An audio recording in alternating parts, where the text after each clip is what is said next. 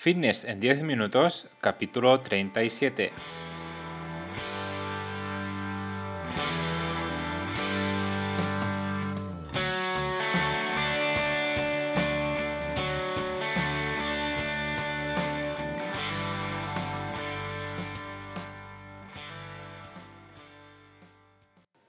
Bienvenidos un día más, un episodio más a Fitness en 10 minutos, capítulo número 37 del día 28 de septiembre de 2020. Buenos días, mi nombre es Mark y esto es Fitness en 10 minutos, un podcast en el que hablamos de todos esos conceptos, técnicas, estrategias y noticias sobre el mundo fitness. Todo lo relacionado en entrenamiento, nutrición, suplementación, recetas y consejos para conseguir un estilo de vida más saludable hoy un programa que voy a dedicar a todas aquellas personas que aprovechan esta época del año para hacer sus vacaciones, ya que no es para nada una mala idea, todo lo contrario. Muchas veces encuentras mucha menos gente, los precios de, los pisos, de, los alquileres, de todo son más bajos e incluso puedes llegar a tener buen tiempo. Así que hoy el programa va para todos ellos. Yo en mi caso ah, utilicé la primera semana de septiembre para hacer pues estas vacaciones y la verdad es que se disfrutan mucho más que hacerlas en medio de, agosto, donde todas las playas y todas las montañas están abarrotadas de gente. Así que no es mala idea realizar las vacaciones un poco más tardes en el caso que podáis. Así que nada, ah, hoy un programa donde vosotros sois los protagonistas porque respondo a vuestras preguntas. Pero antes, como siempre, comentaros que en marpatrosafit.com tenéis cursos para aprender sobre entrenamiento y nutrición. Básicamente vais a encontrar todo lo que necesitáis para mejorar vuestra salud de una forma sencilla, muy detallada y además didáctica. Cada semana tenéis un nuevo curso y si además me queréis proponer algún tipo de curso que no esté, me lo podéis comentar en el apartado de mi página web marpatrosafit.com barra contactas y me pondré en ello. Y ahora sí, sin más dilación, vamos con las preguntas de hoy. Empezamos con unas seis que tengo pendientes aquí escritas y veremos si podemos hacer alguna más. Así que empezamos con la primera, que es la de Mateo, que nos dice, Buenos días, Mark, te mando una pregunta para el podcast. Tengo muchas ganas de realizar dominadas con el propio peso corporal, pero no sé si es que lo hago mal o qué, o que tengo poca fuerza que no consigo hacer ni dos de seguidas. ¿Qué me recomiendas para progresar en este ejercicio? Un saludo. Pues bien, en este caso, Mateo, tienes que tener paciencia, ¿vale? Ir practicando cada día o cada dos días o cuando te toque, ir practicando este ejercicio y seguro que mucho más adelante pues te van a salir ah, mucho mejor y, mucha más, y muchas más ah, repeticiones.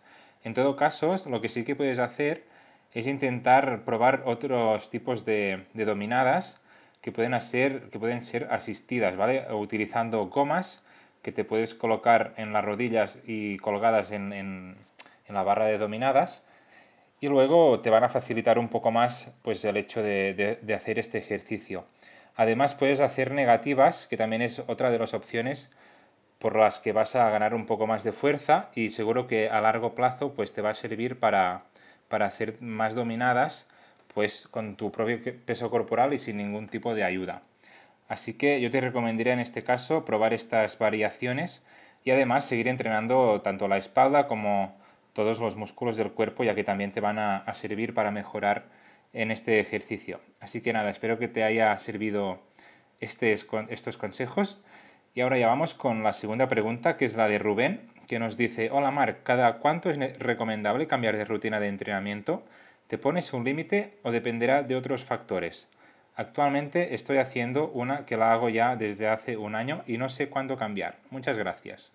Pues bien, Rubén, en este caso, en cuanto a mis clientes, yo los, suelo cambiar pues cada mes, ¿vale? Las rutinas de entrenamiento eh, en la gran mayoría de, de, mis clientes. Aún así, no debe por qué ser así. Lo puedes cambiar cada dos, tres meses, ¿vale? Si realmente hay una progresión. No hay ningún problema en estar entrenando pues la misma rutina durante bastante tiempo, siempre y cuando pues haya una progresión, tanto ya sea en, las repeticiones como ya sea en, el peso levantado, uh, todo eso no hay problema. Lo importante es que el cuerpo pues siempre tenga estímulos nuevos que, la, que lo hagan crecer o, hacer más fuerte y que nunca se estanque. Entonces lo importante en este caso sería serían estos factores. Así que no hay una fecha límite o una data de caducidad para, para rutinas de entrenamiento, sino que tienes que valorar un poco tú mismo cómo, cómo son tus sensaciones, si realmente estás mejorando marcas en, en, todos tus ejercicios y si no es el caso, pues eh, es la hora de, de, hacer un cambio de, rutina de entrenamiento. ¿Vale, Rubén? Bien, espero también haberte respondido tu pregunta. Vamos con la tercera, que es la de María, que nos dice, buenas, Marc, tengo una duda de suplementación. ¿Se pueden mezclar y consumir a la vez en una misma toma varios suplementos quemagrasas? Actualmente lo estoy realizando, pero no sé si es lo más adecuado. Gracias. Bueno, en este caso, María, no sé qué suplementos serán quemagrasas, pero mm, en primer lugar no te recomendaría que tomases este tipo de suplementos, ya que seguramente no te van a hacer ningún tipo de, de favor a tu organismo, todo lo contrario, vas a tirar el dinero yo lo que sí te recomendaría es que te tuvieras en cuenta pues el déficit calórico, que al final es lo más importante, y realizar pues una, ingesta de, las comidas que sea lo más nutritiva posible, ¿vale? Para tu, para tu organismo. Y dejar un poco de lado todos esos suplementos que tanto venden, que más grasas y que realmente sirven de poco.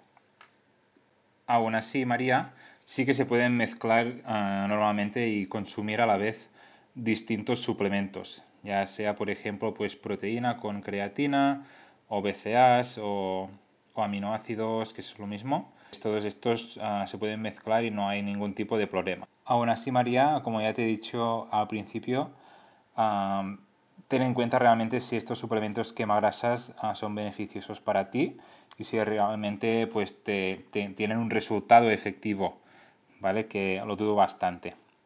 Bien, vamos con la cuarta pregunta que es la de Juan, que nos dice, hola Marc, muchas gracias por responder nuestras preguntas del podcast.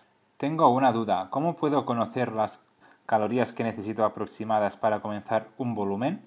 No sé cómo hacerlo, si me puedes ayudar me serviría de mucho, gracias.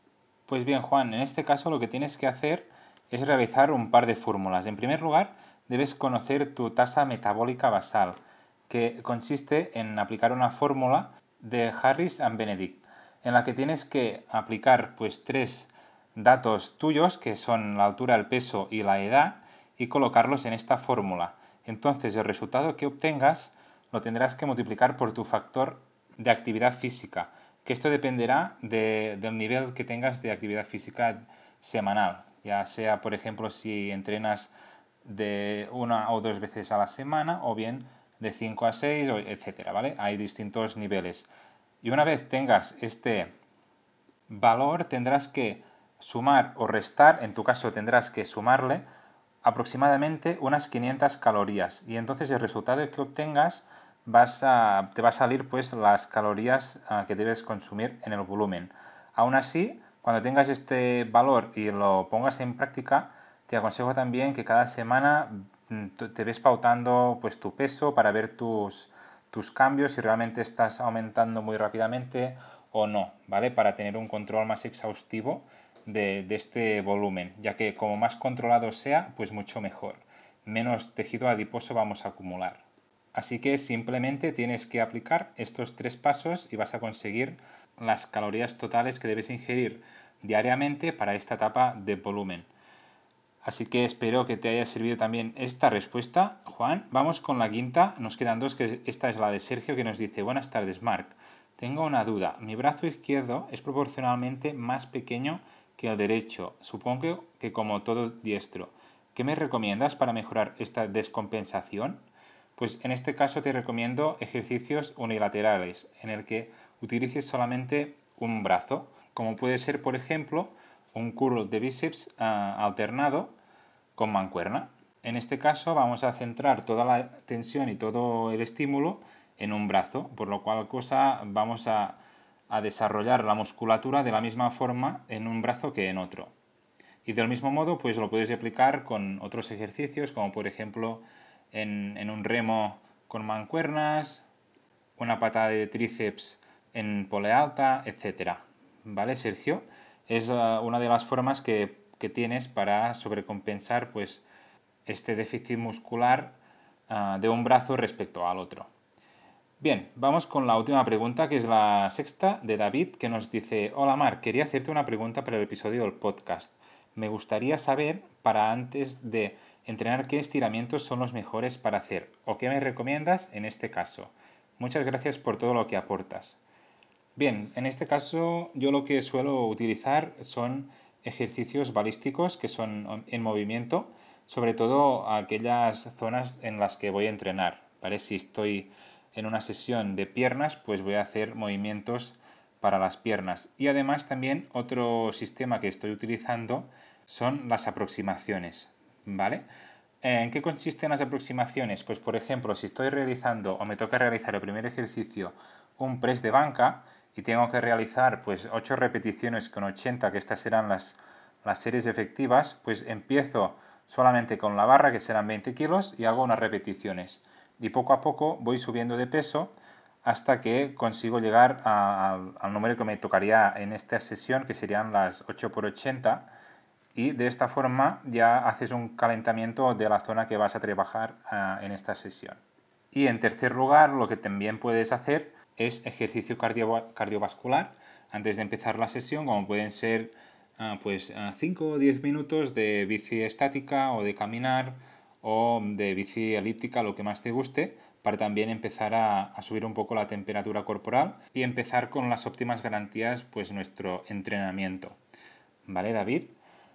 Pues muy bien, señores, hasta aquí el programa de hoy, el episodio 37 de Fitness en 10 minutos. Espero que haya respondido todas vuestras preguntas y os haya dado un poco más de luz a vuestros problemas. Aún quedan algunas más por responder que se quedan para el próximo episodio. Ya para terminar, como siempre, deciros que me haréis súper contento si os apuntáis a este podcast.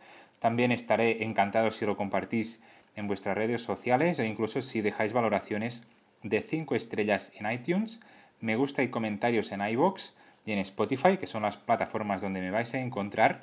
Yo a cambio voy a publicar de forma regular como cada lunes ah, para no perder la costumbre y crecer juntos en esta aventura.